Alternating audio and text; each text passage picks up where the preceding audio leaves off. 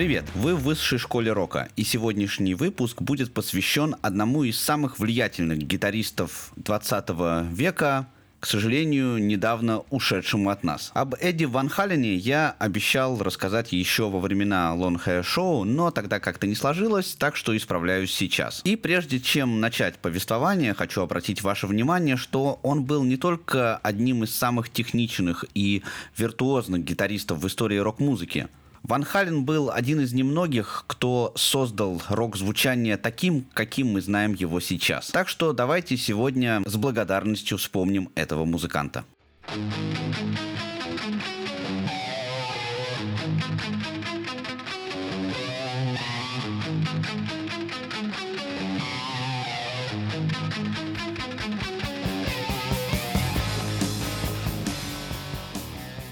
Итак, родился он 26 января 1955 года в голландском, тогда Голландию еще можно было называть Голландией, городе Немиген. Полное имя, данное мальчику при рождении, было Эдвард Лодовейк Ван Хелен. Ему повезло появиться на свет в семье людей, любящих музыку. Отец Эдди, Ян, был профессиональным джазовым музыкантом, он играл на саксофоне и кларнете. Но ему было непросто успешно применить свой талант. В основном он перебивался случайными заработками, заработками, играл в цирке, в радиопостановках или на публичных мероприятиях. Пока в 1960 году не устроился в оркестр военных сил. После этого семья приобрела относительную стабильность. Второе имя Лодовик – это нидерландская вариация немецкого имени Людвиг. Эдди получил в честь немецкого композитора Людвига ван Бетховена.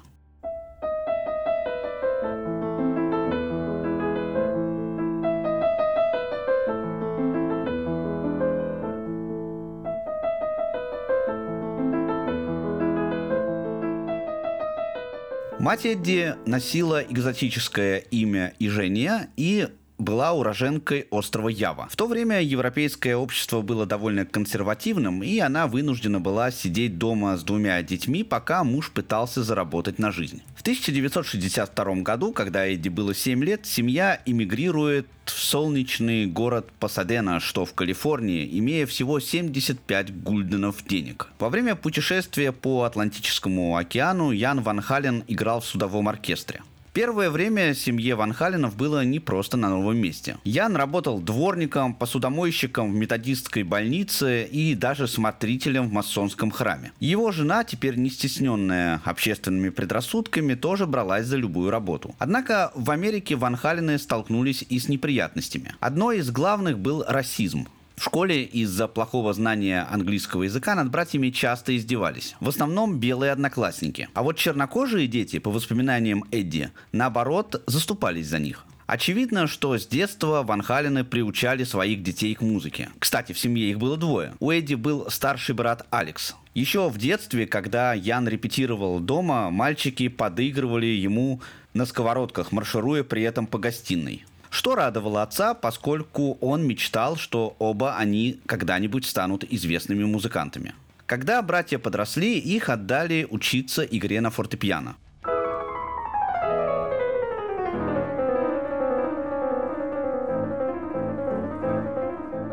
Эдди Ван Хален вспоминал, что все, что он узнал о теории музыки, он почерпнул из уроков игры на фортепиано. Кстати, обучал их не профессиональный преподаватель, а бывший учитель русского языка, который был очень хорошим пианистом, и к тому времени уже вышел на пенсию. Он не знал нотной грамоты, и Эдди запоминал партитуры, глядя на пальцы своего учителя.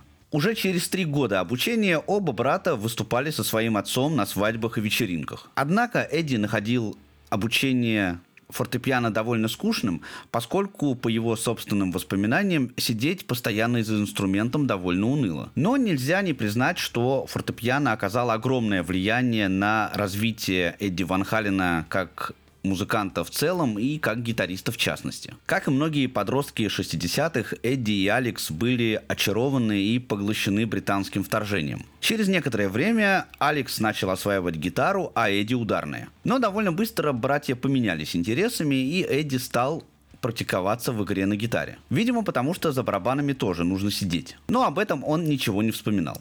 Алекс, соответственно, увлекся ударной установкой. По словам самого Эдди Ван Халина, огромное влияние на него в подростковом возрасте оказала группа Крим. Он признавался, что пытался снимать соло Эрика Клэптона нота в ноту.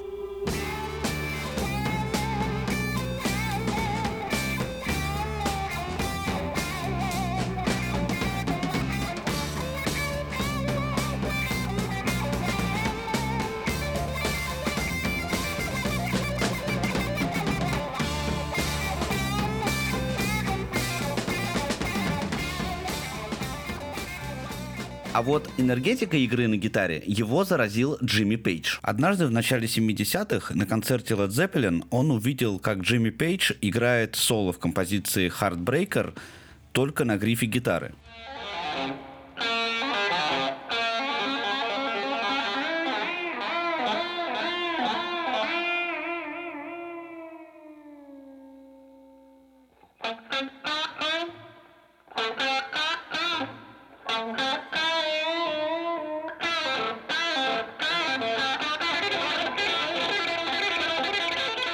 Это произвело на юного Эдди огромное впечатление. Но Пейдж проделывал это при помощи только одной руки, и Эдди подумал, что будет довольно занятно сделать это двумя руками. После посещения концерта группы Genesis он увлекся и начал осваивать технику тэппинга. Эта техника заключается в легком постукивании пальцами между ладами на грифе гитары. Собственно, отсюда и название от английского to tap – постучать. Это немного похоже на легато на скрипке или виолончели и позволяет играть очень быстро. Эдди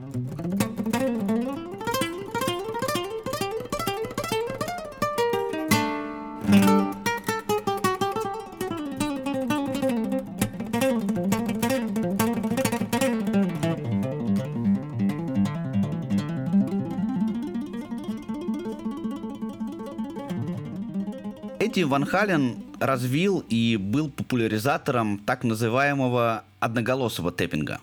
После него представителем этого способа игры на гитаре был Стэнли Джордан, который уже играл полифоническим способом. Эдди никогда не утверждал, что именно он придумал такой метод игры на гитаре, хотя, конечно, благодаря ему он стал популярен в рок-музыке. Ван Хален вспоминал, что применение такой манеры игры было вызвано прежде всего необходимостью. Ему хотелось разнообразить свое звучание, а денег на дорогие примочки и педали попросту не было. Техника игры Эдди казалась настолько инновационной, что Алекс просил его во время выступлений стоять спиной к зрителям, чтобы никто не подсмотрел ее, до тех пор, пока они не заключат контракт со звукозаписывающей компанией.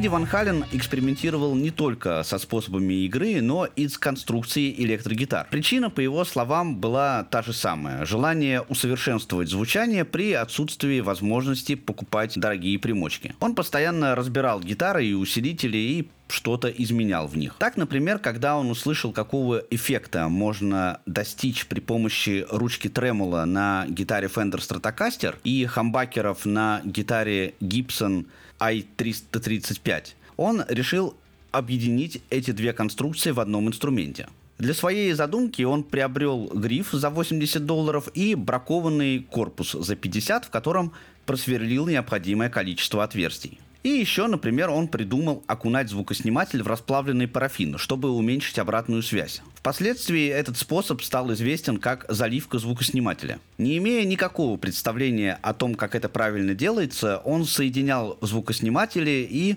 переставлял лады на грифе электрогитары.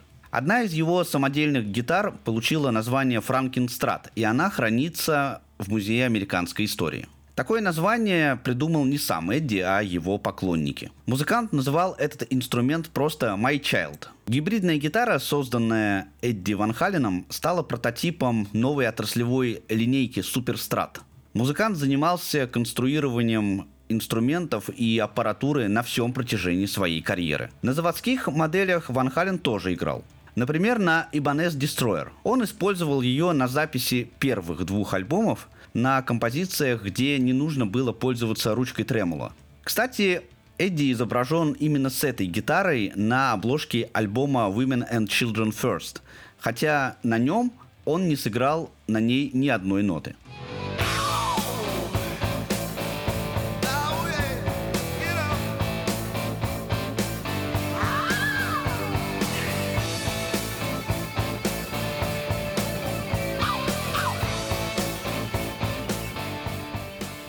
Первую группу The Broken Calls братья Ван Халены организовали еще в 1964 году. В ней Алекс сначала играл на саксофоне, а Эдди на фортепиано. Их дебютное выступление состоялось во время обеденного перерыва в начальной школе Пасадены. Потом название изменили на The Troyer Rubber Company. После того, как к группе присоединился бас-гитарист Марк Стоун, коллектив стал называться Genesis. Однако довольно скоро выяснилось, что группа с таким названием уже есть в Англии, и снова пришлось придумать новое. Теперь команда стала называться Mammoth, Мамонт. Основной их репертуар, как и у большинства молодых групп, составляли кавер-версии. И в группе с новым названием Эдди играет на гитаре и поет, а его брат Алекс сидит за ударной установкой. В 1974 году оба брата поступили в колледж Пасадены, чтобы изучать теорию музыки. Туда же поступил и Майкл Энтони, который вскоре заменил Стоуна на месте басиста. У группы не было концертной аппаратуры, и им приходилось ее арендовать. Так они познакомились с Дэвидом Лиротом, который учился на театральных курсах и сдавал в аренду имеющийся у него концертный аппарат. Дэвид также был вокалистом в группе Red Bull Jet. Эдди, в принципе, нравились манера петь и голос Лерота. Кроме того, ему самому не нравилось совмещать игру на гитаре и пение. И вскоре Дэвид Лерот был приглашен на роль вокалиста. У этого решения имелась и еще одна положительная для группы сторона. Им больше не нужно было платить за аренду концертного оборудования. Многие исследователи творчества группы считают, что именно это обстоятельство послужило основной причиной, что впоследствии стало одним из катализаторов разрыва с Леротом. Но мы забегаем вперед. Давайте все по порядку. В 1974 году музыканты узнали, что в Лос-Анджелесе есть еще одна одна группа с названием «Мамонт». Они не стали выяснять, кто придумал его первым, и снова поменяли. Лероту очень нравилось, как звучит фамилия Ван Хален, и он предложил назвать группу именно так. По его мнению, это слово имело некую силу. Эдди был не в восторге от идеи, но согласился. Забавно, что поначалу многие думали, что Ван Хален – это фамилия Дэвида. Первый концерт группы Ван Хален состоялся на заднем дворе одного из частных домов Пасадены во время закрытой вечеринки. Группа довольно быстро набирала популярность и вскоре стала известна в Калифорнии. Братья Ван Халены особенно не рассчитывали на глобальный успех. А вот Дэвид Лерот мыслил более масштабно. В 1976 году группа привлекла внимание басиста Кис Джина Симмонса, который оказался на их концерте в Лос-Анджелесе и он решает стать их продюсером. При его содействии Ван Хален записали свое первое профессиональное демо под названием Zero. На этой пленке были в том числе и будущие хиты Running with the Devil и House of Pain.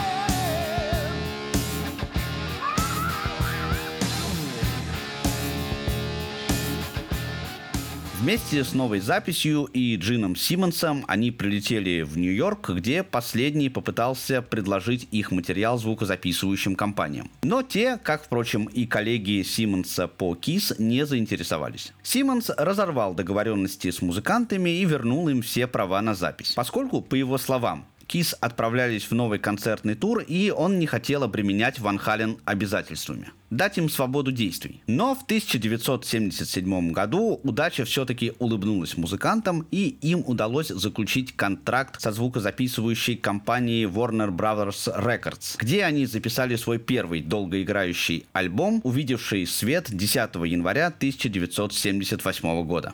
Это произошло благодаря штатному продюсеру и вице-президенту компании Warner Brothers Теду Темплеману. Он посетил концерт Ван Хален в январе 1977 года.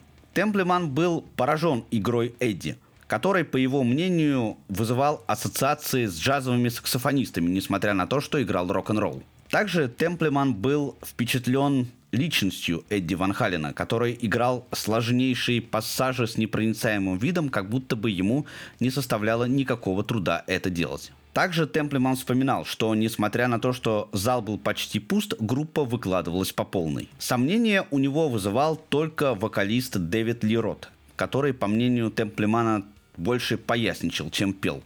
Тед Темплеман пригласил группу записать новое демо. Ранее он видел, как работают в студии множество гитаристов и понимал, что музыкант, который чувствует себя отлично во время концертного выступления, может ощущать скованность в студии. Однако с Ван Хален этого не произошло. Все работники студии пришли в восторг от педалборда Эдди. Это был настоящий самодел. Все примочки и кабели были просто закреплены на куске фанеры. Но когда он подключился и начал играть, все испытали еще один восторг, на этот раз от того, что никогда не слышали ничего подобного.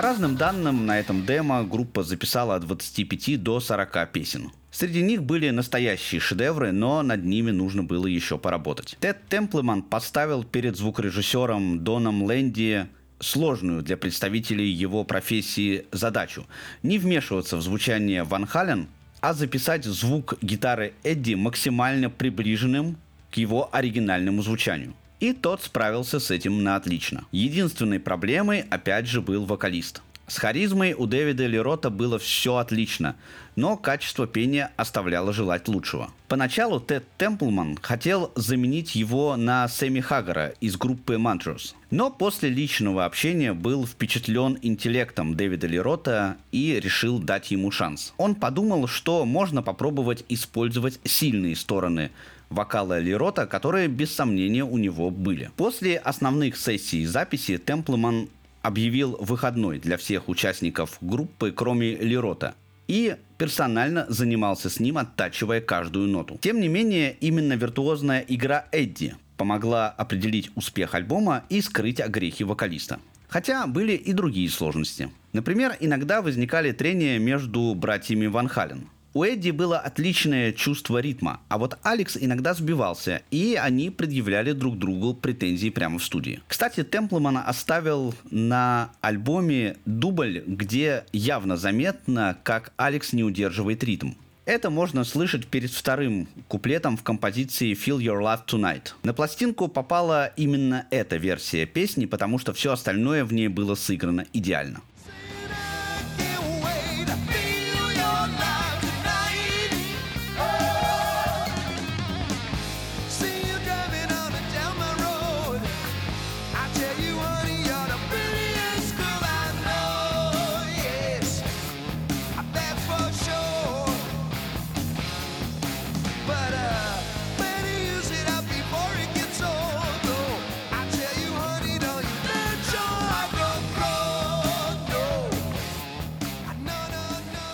Целом атмосфера в студии царила дружеская и приятная. Это способствовало тому, чтобы соединить на альбоме тяжесть звучания и позитивное настроение. После выхода альбома, который, кстати, носил название Ван Хален, поползли слухи, что группа Ван Хален — это группа Кис просто без грима. Тем более, что те в 1978 году сделали перерыв в студийной работе. Но эта легенда развеялась, когда участники KISS выпустили свои сольные альбомы в том же году. К октябрю 1978 года первый альбом группы Ван Хален был продан тиражом более миллиона копий и занял 12 место в билборде. Всего в мире было продано более 10 миллионов пластинок. Сейчас этот альбом имеет статус бриллиантового. Надо сказать, что в отличие от Теда Темплмана, боссы Warner Brothers сомневались в успехе проекта. Продюсеру приходилось прибегать к огромным усилиям, чтобы выбить деньги на промоушен.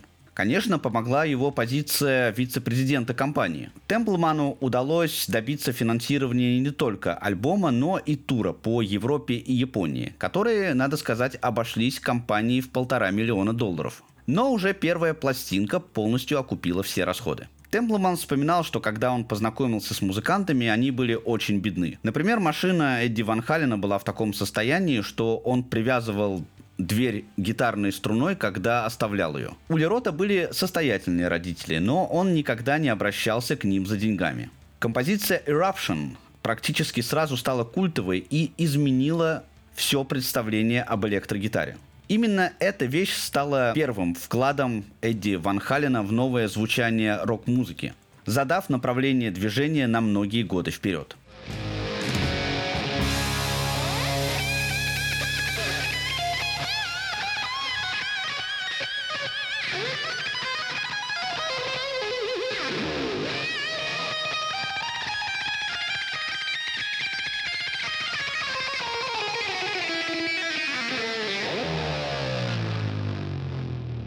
Примечательно, что изначально никакой инструментальной вещи на альбоме не планировалось. Эдди просто что-то наигрывал перед началом сессии записи, и Тед Темплман, вошедший в студию, был просто ошеломлен услышанным. Он спросил у Ван Халена, что тот играет, на что гитарист отмахнулся, сказав «просто разминка». Однако продюсер настоял на том, чтобы немедленно это записать. И композиция попала на альбом. Звукорежиссер Дон Лэнди утверждал, что все было записано буквально за 10 минут. Однако Эдди был обеспокоен, поскольку считал, что мог бы сыграть и лучше. Он не уставал напоминать об этом Темплману и много лет спустя. Интересно, какой бы была сейчас рок-музыка, если бы Тед Темплман пришел на работу на полчаса позже. Но мы этого уже никогда не узнаем.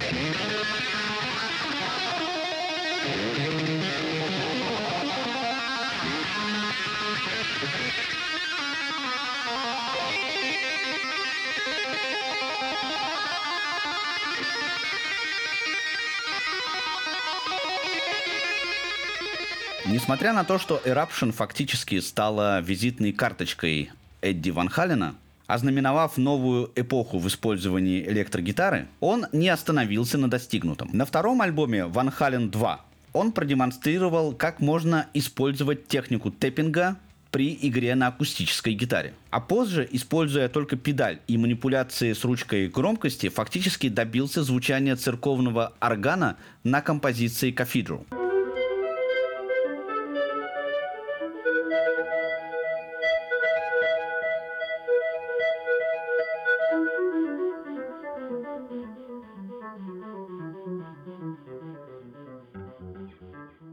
Звучание, созданное Ван Халеном, получило название Brown Sound за ощущение теплоты и, как говорили, ощущение дерева. Вероятно, имеется в виду дерево, из которого производятся гитары. Музыку песням группы писал сам Эдди Ван Хален, а слова Дэвид Лерот. Авторские права, как и гонорары, музыканты с самого начала делили поровну, независимо от вклада каждого. Ван Хален были одними из первых, кто включал в технический райдер условия, необходимые для проведения концерта, в которые входили, например, прочность сцены и предустановленного оборудования. С учетом сложности шоу это было необходимо для безопасности самих музыкантов и зрителей. На концертах использовалась пиротехника и другие эффекты. Однажды халатность организаторов чуть не привела к трагедии. Во время концерта мог серьезно пострадать один из роуди. Они также уделяли большое значение бытовым условиям до и после концерта. Для того, чтобы проверить, внимательно ли организаторы читали райдер, в его середине содержалось требование, чтобы в гримерке были конфетки M&M's без коричневых дрожжей. Если их не оказывалось или среди дрожжей были коричневые, значит организаторы читали райдер невнимательно. Тогда техники и музыканты шли перед концертом проверять сцену и оборудование на соответствие их требованиям.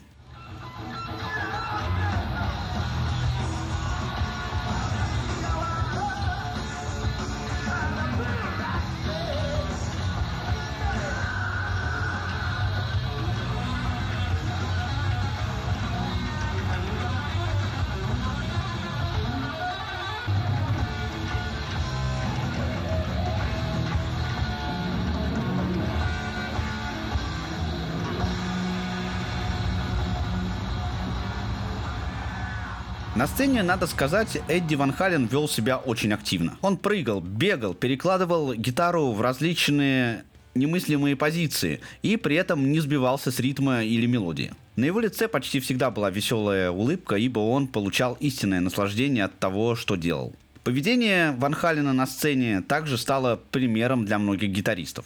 По словам самого Эдди, основным секретом его успеха была мелодичность. Несмотря на то, что он играл музыку, которую ближе всего можно отнести к хард-року, его партии всегда отличались особенной чувственностью. В то время как другие соло-гитаристы большее внимание уделяли технике и скорости. При этом он был отличным ритм-гитаристом и считал, что начинающие музыканты очень мало внимания уделяют этой роли электрогитары. Хотя рифы, грувы и свинги являются основой рок-музыки. И важно научиться делать это хорошо и только потом браться за соло. Второй альбом Van Halen 2, выпущенный вскоре после возвращения с международных гастролей, становится платиновым уже через два месяца после релиза. А сингл с него Dance Tonight Away попал в топ-20 хит-парадов США.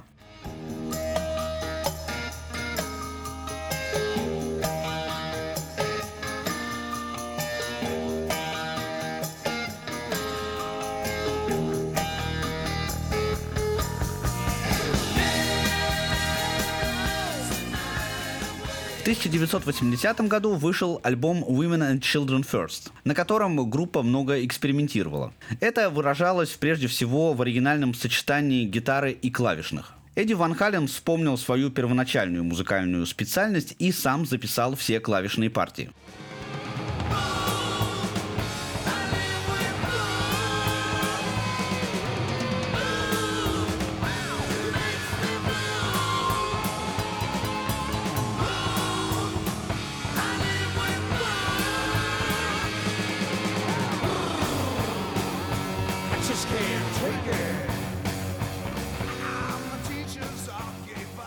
Альбом поднялся на шестое место в Билборд, но ни одна композиция с него не заняла высоких мест в чартах. А вот четвертый альбом Fair Warning был встречен гораздо прохладней. Хотя на нем можно слышать несколько интересных решений в игре Эдди Ван Халена. Следующая работа Diver Down имела по меркам Ван Хален весьма скромные успехи. На этом альбоме, кстати, отметился отец братьев Ван Хален Ян, который сыграл на кларнете.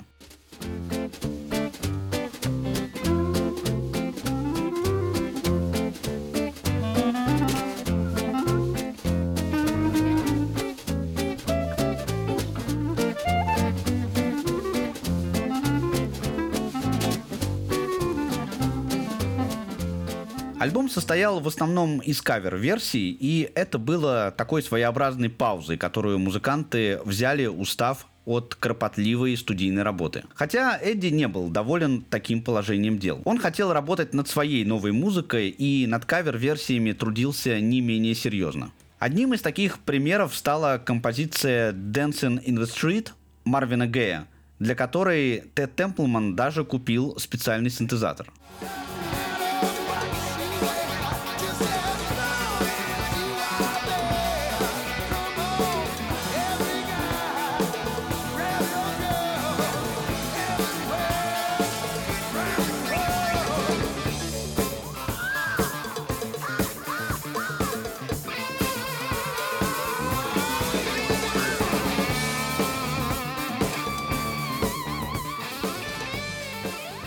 После выхода Diver Down группа Van Halen попала в книгу рекордов Гиннесса став самой богатой группой в мире. За выступление на одном из американских фестивалей музыканты получили гонорар в размере 1 миллиона долларов. Концерты в основном проходили при полных ан- аншлагах, и билеты раскупались задолго до даты выступления. Следующим настоящим прорывом стал альбом 1984 соответствующего года. В нем Эдди Ван Хален использовал клавиши не только как эксперимент. Теперь во многих композициях они играют ведущую роль. Четыре композиции с него попали в топ-10 хит-парадов США, а композиция «Jump» поднялась на первое место.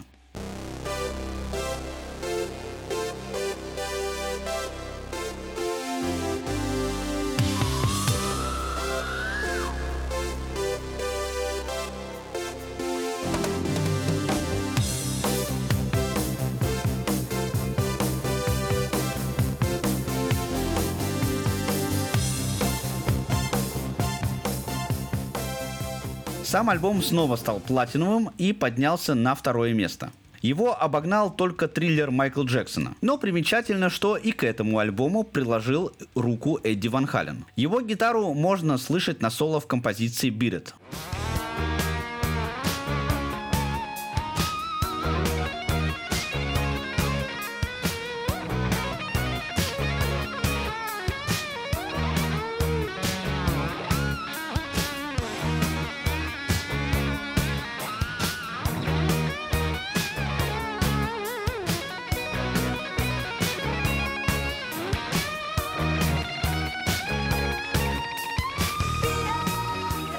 1984 стал последним альбомом с участием Дэвида Лерота и первым записанным на новой студии 5150, названный так в честь закона Калифорнии о временном принудительном лечении лиц, страдающих психическими расстройствами и представляющих угрозу для себя и общества.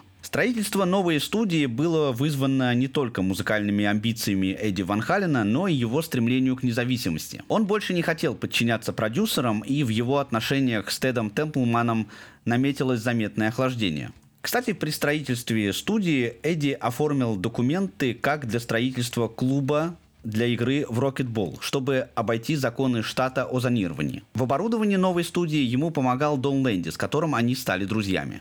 Когда Ван Хален и Лэнди представили партнерам по группе новую студию, все были просто ошеломлены масштабами проделанной работы. Эдди планировал записывать все новые альбомы группы именно там, поскольку ни от кого не хотел зависеть. И первой композицией, сделанной на новом месте, стала «Jump», одна из самых известных вещей группы.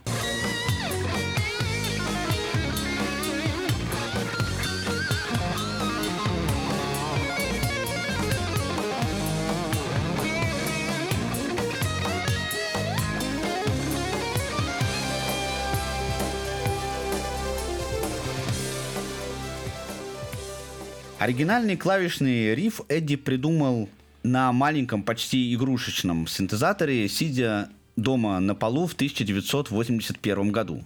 На первой демозаписи даже было слышно, как его жена велит музыканту заткнуться.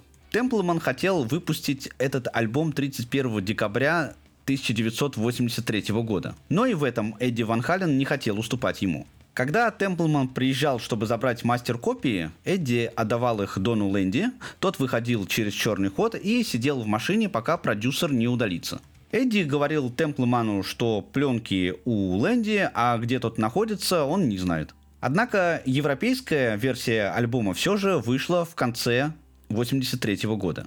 После выхода альбома 1984 Тед Темплман признался, что Эдди Ван Хален достиг такого мастерства, что в услугах продюсера больше просто не нуждается. В свою очередь Ван Хален называл Темплмана лучшим инженером, который смог уловить настоящий гитарный звук и правильно подать его. Конфликт между Эдди Ван Халеном и Дэвидом Леротом, по сути, имел место с самого начала существования группы. В первую очередь, они по-разному видели развитие коллектива. Если Лероту нравились любовь фанатов и яркие эффекты, то в начале своей карьеры Эдди страдал паническим страхом сцены. Вокалист хотел, чтобы группа делала больше ярких шоу. Гитарист стремился к профессиональному развитию и совершенствованию их звучания. Так, в 1980 году, во время работы над обложкой к альбому Women and Children First, Дэвид Лерот договорился с фотографом о более раннем времени фотосессии, поскольку хотел, чтобы на основной обложке альбома была его фотография с голым торсом. Когда остальные музыканты узнали об этом, они просто пришли в ярость, особенно Эдди. В итоге эта фотография все же попала на альбом, но на внутреннюю сторону буклета и все вроде остались довольны. Но это было только началом череды конфликтов. По большому счету, работа над пластинкой Diver Down была вообще нежеланной, поскольку музыканты устали и от студийной работы, и от многочисленных концертов. Но Warner Brothers настояли не только на новом альбоме, но и на концертном туре в его поддержку. И это тоже не прибавило участникам группы дружелюбия по отношению друг к другу. Кстати, Дэвид Лерот всегда полагал, что над кавер-версиями особенно заморачиваться не стоит. Достаточно просто сыграть их в меру качественно. Эдди же говорил, что для того, чтобы кавер-версия была по-настоящему хорошей, аранжировку нужно создавать заново.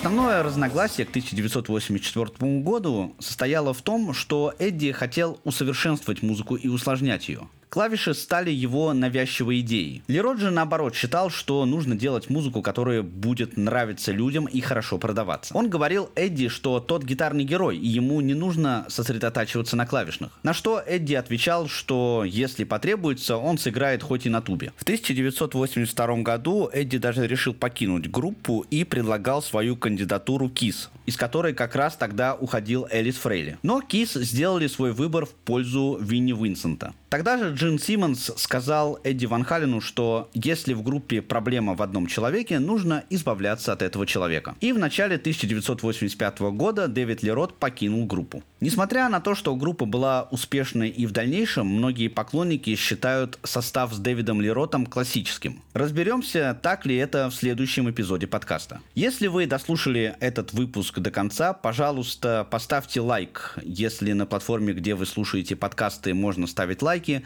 оставьте комментарий, если там можно писать комментарии, и поделитесь ссылкой на него в ваших социальных сетях. Это позволит большему количеству людей узнать о нем. Подпишитесь на паблики в Facebook, во Вконтакте и в Телеграме. Ссылки будут в описании. Там я не только публикую анонсы новых выпусков, но и делюсь интересными рок-музыкальными новостями и пишу обзоры новых релизов.